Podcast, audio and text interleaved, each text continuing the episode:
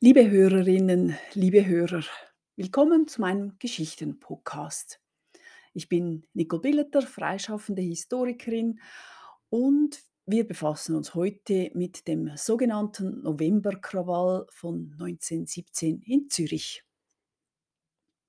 Nachdem es nun also in der Schweiz brodelte, die Arbeiterschaft keinen Anlass hatte, der Obrigkeit zu vertrauen und das Bürgertum sich vor einer Revolution fürchtete, begann auch noch ein Krieg, der sich zum Ersten Weltkrieg ausweiten sollte.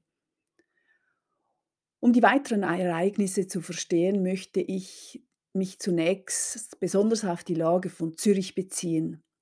Sie steht für alle Schweizer Städte, die industrialisiert waren. Die Stadt Zürich hatte während des Weltkrieges circa 200.000 Einwohnerinnen und Einwohner. Ein Viertel davon etwa stammte aus dem Ausland. Die Bevölkerung setzte sich fast hälftig zusammen aus Arbeiterinnen und Hilfsarbeitern und auf der anderen Seite vermögenderen Leuten, HandwerkerInnen und sogenannt Bürgerliche. Der Erste Weltkrieg hatte die Lebensumstände der Arbeiterschaft noch verschlimmert und sie war auch vor 1914 nicht rosig gewesen. Es gab keine Altersvorsorge, keine Arbeitslosenversicherung, keinen Mutterschutz. Hingegen verstand sich die Arbeiterschaft seit längerer Zeit als eigene Klasse, eine Bezeichnung, die den Einfluss von Marx Überlegungen zeigte.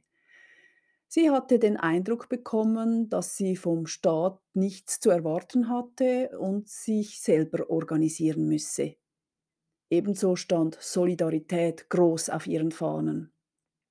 Wir haben dies in den Streikbewegungen der letzten Episode gesehen. Politisch war die Arbeiterschaft vornehmlich in der SP organisiert. Man muss sich dabei aber vergegenwärtigen, dass zum Beispiel im Kanton Zürich bis zum Jahr 1917 im Majorzsystem gewählt wurde. Das hieß meistens, dass die Arbeiterschaft mit der SP zu wenig im Rat vertreten war, gemessen an ihrer Stärke, an ihren Mitgliedern. Im Laufe des Ersten Weltkrieges hatte sich die politische Stimmung, die schon vorher recht ruppig war, noch verschlechtert. Das galt für das ganze Land, besonders aber in Städten, Orten mit viel Industrie, wo sich die Arbeiterschaft ballte und wo sie auf ihre Lage aufmerksam machen wollte und konnte.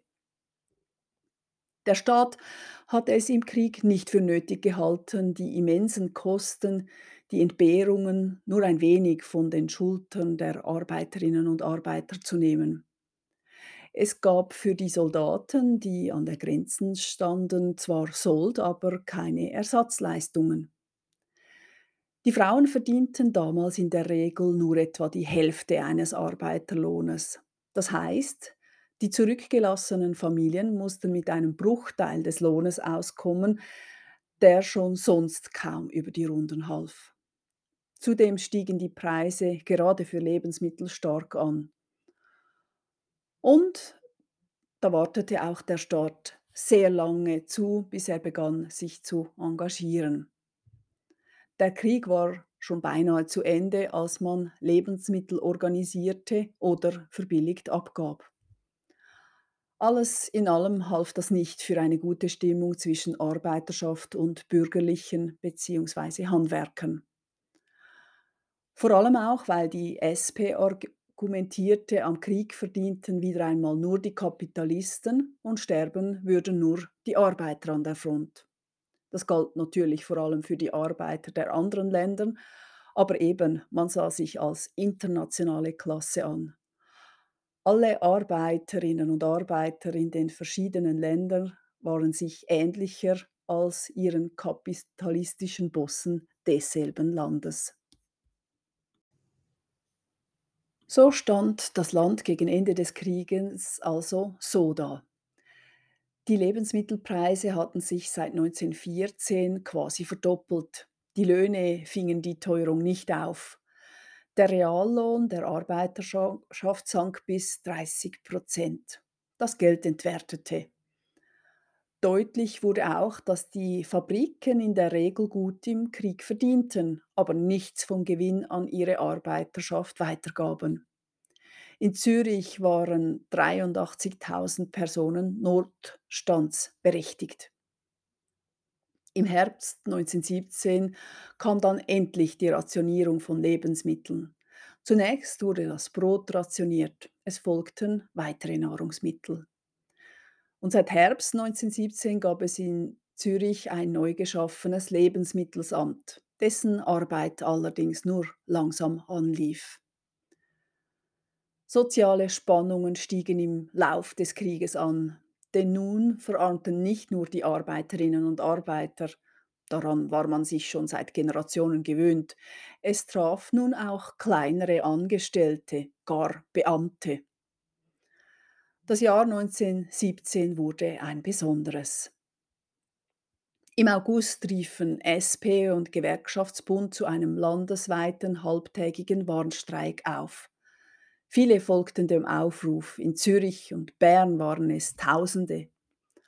Und in dieses Pulverfass traf Anfang November die Nachricht der erfolgreichen russischen Revolution ein dass die Arbeiterschaft gegen das Zarenregime gewinnen konnte, elektrifizierte die Benachteiligten der ganzen Welt. Das war in der Schweiz nicht anders und auch nicht in Zürich. Währenddem Revolutionäre auf Umsturz drängten, wollten Pazifistinnen weiterhin nur endlich einfach Frieden. Einer von ihnen war Max Dettwiller, den wir schon in den letzten Episoden kennengelernt haben. In Zürich war in diesen Tagen des Herbstes 1917 auch ein weiterer Friedensfreund wichtig. Es handelt sich um Max Rotter. Er wurde 1881 in Mähren geboren, 1915 aber in Zürich eingebürgert. Als junger Mann studierte er Architektur, Dafür kam er nach Zürich ans Polytechnikum der heutigen ETH. Er spezialisierte sich auf das Entwerfen von Einfamilienhäusern und er setzte sich auch später für Wohnbaugenossenschaften ein. Und er wurde Pazifist. Nach Beginn des Ersten Weltkrieges gründete er den Weltfriedensbund, der den Krieg beenden wollte. Er war auch Mitglied der SP, später der Kommunistischen Partei und der Partei der Arbeit. Auf Donnerstag, den 15.11., wurde von Rotter und Detwiller nun eine Versammlung auf dem Helvetiaplatz im Arbeiterquartier Zürichs angekündigt. Sie und andere Pazifisten wollten öffentlich das sogenannte Friedensdekret von Lenin diskutieren.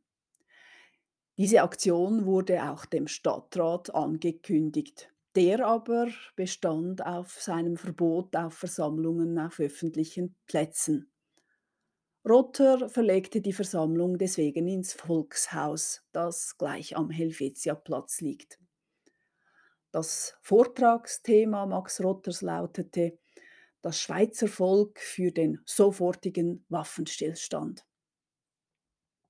Die Arbeiterjugend zog nach den Diskussionen die Versammlung auf die Straße. Dort sprach dann auch Detwiller. Er meinte, es reiche nicht, die russische Revolution zu preisen, man müsse auch etwas tun, und zwar hier. Es gelte nun einmal die Tat. Angefangen damit, Munitionsfabriken zu schließen. Das war eine alte Forderung Detwillers. Eine große Menschenmenge zog also, die Internationale singend, zur Munitionsfabrik Scholler und Company an der Zentralstraße und danach zu Bamberger, Leroy und Company und erzwang die Einstellung des Betriebes in beiden Fabriken. Die Polizei musste zuschauen und vermelden, sie sei vor Ort massiv beschimpft worden. In der Nacht beschlossen die Pazifisten wegen des großen, unerwarteten Erfolges eine neue Versammlung einzuberufen. Rotter und Detwiller sowie der Führer der Arbeiterjugend, Willy Münzenberg, kümmerten sich um die Verfassung eines Berichtes und des Aufrufs für die neue Versammlung. In der sozialdemokratischen Zeitung Volksrecht erschien ein Inserat, das zur Demonstration am 16.11., also am nächsten Tag, aufrief. Das Thema dort war auch eben die Bloßstellung der Munitionsfabrikationen auf dem Platz Zürich. Freitag, 16.11. In einer hastigen Aktion wurden nun auch Handzettel gedruckt und bei der sogenannten Freien Jugend, also quasi der Juso der Zeit, abgeliefert. Deren Mitglieder verteilten die Handzettel rasch. Am Nachmittag besprachen sich Pazifistinnen und Revolutionäre über den Ablauf der Demonstration. Die Behörden hatten derweil einen Haftbefehl gegen Detwiller und Rotter erlassen. Grund war die gewaltsame Schließung der Munitionsfabriken am Tag zuvor. Die Verhaftungen sollten am Abend geschehen. Da fiel den Behörden auf, dass die beiden wieder auf dem Helvetia-Platz sprechen würden. Das war ja überall zu lesen. Als die Behörden dann den Helvetia-Platz sperren und die zwei verhaften wollten, war es bereits zu spät. Es waren schon 2.000 bis 3.000 Personen vor Ort und Detwiller sprach schon auf dem Rand eines Brunnens balancierens zu ihnen. Er forderte Dienstverweigerung und sprach sich erneut gegen die Munitionsfabrikationen aus. Seine Rede klang in den Ohren der Obrigkeit zunehmend revolutionär. Detwiller wurde noch vor dem Ende seiner Rede vom Brunnen geholt und von der Polizei verhaftet. Er wurde auf die Kreiswache 4, die gleich ein paar Häuser weiter lag, gebracht. Die Zuhörerinnen und Zuhörer waren deswegen sehr aufgebracht. Sie wollten Detwiller befreien. Die Menschen wurden nun auch zunehmend gegen die Polizei gewalttätig. Rotter sprang ein und forderte die Freiheit von Detwiller. Die Menge warf Kohlestücke und Steine gegen die Polizisten. Diese zogen darauf ihre Säbel und der Platz wurde geräumt. Nach diesen Auseinandersetzungen mussten schon einige Demonstranten und Polizisten ärztlich versorgt werden. 27 Personen wurden wegen Widersetzung verhaftet. Nach dieser Auseinandersetzung tagte im Volkshaus eine Versammlung der SP des Bezirks Zürich. Es wurde beschlossen, nicht am nächsten Tag, sondern erst am folgenden Montag eine weitere Protestkundgebung zu veranstalten. Dieses Zögern wurde von der Menge nicht gut aufgenommen. Diese Menge, die unterdessen auf einige tausend Personen angewachsen war, zog nun gegen die Kreiswache, um Detwiller zu befreien. Das allerdings misslang.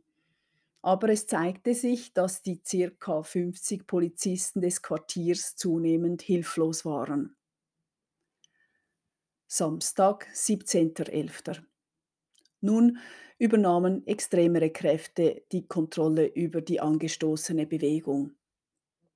Rosa Bloch, eine der bekanntesten Frauen der Sozialdemokratie, wurde gebeten, an einer erneuten Protestversammlung eine Rede zu halten. Die Organisatoren kalkulierten, dass die Anwesenheit von Frauen vor Ort die Polizei davon abhalten würde, gewalttätige Aktionen vorzunehmen. Rosa Bloch allerdings lehnte ab, denn es war ja von der Partei beschlossen worden, erst am Montag weiter zu demonstrieren. Und als Vertreterin der SP hielt sie sich daran. Aber um 8 Uhr versammelte sich schon wieder eine große Menge, die von der Polizei nicht behindert wurde. Man wollte Auseinandersetzungen verhindern. Aber die Stimmung war offenbar angeregt. Es wurde die Internationale gesungen und Maschinenmeister Ernst Marti sprach als erster. Es war eine revolutionäre Rede wie aus dem Bilderbuch. Man habe nun als Arbeiter zu lange für das Kapital und ohne richtige Beteiligung am Staat geschuftet. Nun müsse eine neue Regierung her. Auch sein Nachredner, der Magaziner Alfred Bucher, stieß ins gleiche Horn. Heute müsse das Proletariat siegen und die Schweiz müsse es Russland gleich tun und eine Revolution durchführen. Dies war der allgemeine Ton der Reden. Es hatten jene das Zepter übernommen, die für einen Umsturz waren. Mehrheitlich stammten sie aus der Reihen der Jungen der freien Jugend. Die Menschenmenge ging nun in verschiedene Richtungen fort. Die einen zogen zur nahen Kreiswache und bewarfen sie mit Steinen. Weitere Polizeiposten wurden attackiert, Fensterscheiben und Innenräume zerstört. Die Polizei wehrte sich mit dem Einsatz von Säbeln. Schließlich fiel ein erster Schuss. Und es kam zu weiteren Schussabgaben. An der Ecke Zweierstraße, Badener Straße wurden Barrikaden errichtet. Diese Bilder gingen danach um die Welt. So schrieb zum Beispiel die französische Presse Le sang coule chez les neutres. Bei den Neutralen kocht das Blut. Nun wurde nicht nur die Stadtpolizei aktiv, sondern auch die Kantonspolizei und auch das Militär wurde zur Verstärkung hinzugerufen. Es kam allerorts zu Kämpfen. Diese unkontrollierten Auseinandersetzungen kosteten 28 äh, Verwundete, Sie, 18 bei den Demonstrantinnen und Demonstranten, 10 bei der Polizei. Aber schlimmer war, es gab schließlich gar vier Tote zu beklagen dass eine eigentliche politische, eigentlich pazifistische Demonstration zu Toten führte, das war in der Schweiz lange nicht mehr da gewesen, war unerhört. Einer der Toten war Bauschlosser Friedrich Liniger, der noch einen Stein in der Hand hatte. Er war durch einen Kopfschuss getötet worden. Schreiner Robert Nageli wurde durch einen Schuss, Schuss aus der Menge getroffen. Jetty Wolf stand auf ihrem Balkon an der Badener Straße, als ein Schuss der Polizei sie tötete. Man hatte zur Abschreckung in die Luft geschossen, hatte aber damit eben die unbeteiligte Frau getroffen. Der Polizist Walter Kaufmann wurde ebenfalls getötet. Man eruierte den Täter als den 50-jährigen Johannes Ganz, diese Tat wurde von den Behörden als Feigermord klassifiziert. Aber dieser Tag hätte noch blutiger enden können. Einige Faktoren verhinderten ein größeres Blutbad. Zum einen schoss die Polizei nicht in die Menge. Und offenbar waren vor allem Frauen damit beschäftigt, auf die Polizisten und Soldaten einzureden und sie davon zu überzeugen, eben keine massivere Gewalt anzuwenden. Die Führer der Sozialdemokratie, auch der Jugend, waren wegen des Kampfes entsetzt. Es war von ihnen nicht geplant gewesen und sie alle erließen im Namen ihrer Organisation eine Stellungnahme, in der sie versicherten, nichts mit dieser gewalttätigen Demonstration zu tun zu haben. Was folgte, waren zunächst die Beerdigungen der zwei getöteten Genossen. Sie wurden am 21. November beerdigt und ihre Abdankung geriet zur Massenkundgebung. An ihr hielten auch Nationalräte der SP Trauerreden. Der Tenor war, dass beide für ihre Überzeugung gestorben seien und dass ihr ohnmächtiges Heldentum ein Opfer sei, das nicht vergeblich sein würde. Die unbeteiligte Jetty Wolf und Polizist Kaufmann wurden beide in aller Stille beerdigt. Es folgte auch eine juristische Aufarbeitung des Krawalls. Der Regierungsrat erteilte dem ersten Staatsanwalt den Auftrag, gegen die Urheber, Leiter und Teilnehmerinnen Strafuntersuchung einzuleiten. Der Bericht des Regierungsrates umfasste schließlich 156 Seiten.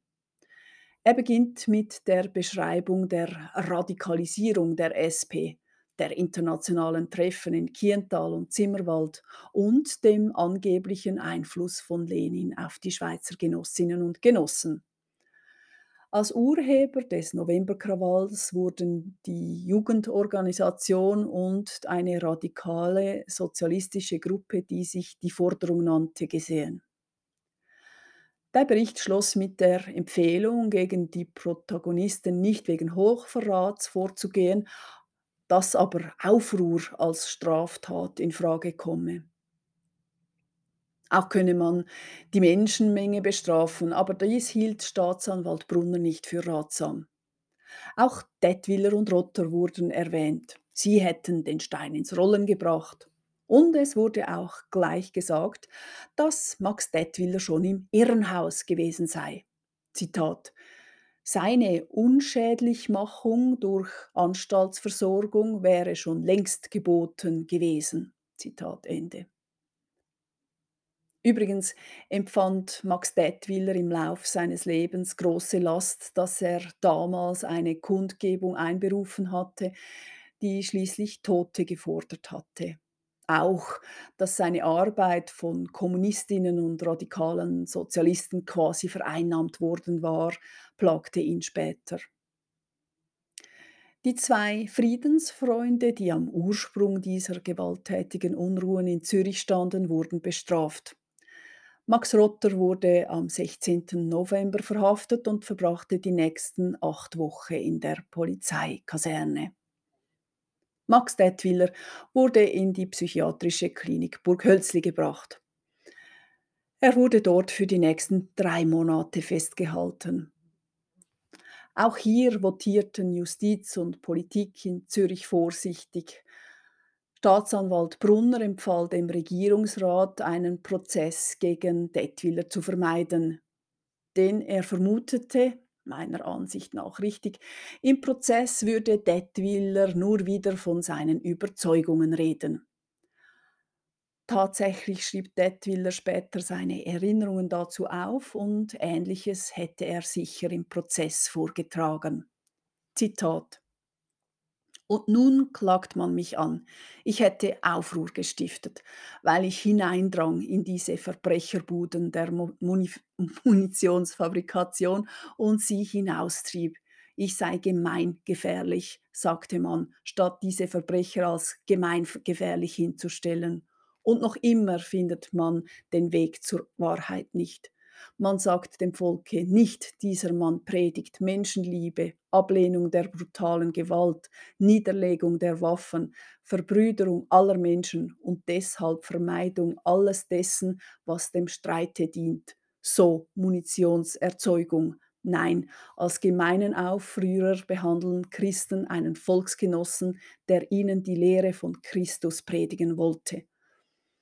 Wer aber hat dann bei dem Auflauf des Volkes Menschen getötet, Volksgenossen gemordet? Wohl nur diejenigen, die dazu Waffen trugen. Ich brauche keine Waffe, ich krüme keinem Menschen ein Haar. Zitat Ende. So vermied es Zürich damals also, dass man den Pazifisten in einen möglichen Prozess zum Märtyrer machte und ihm das Wort gab, das ihn womöglich nicht als geisteskrank zeigte. Ich danke für Ihr Zuhören und hoffe, dass Sie auch in zwei Wochen wieder dabei sind. Auf Wiedersehen.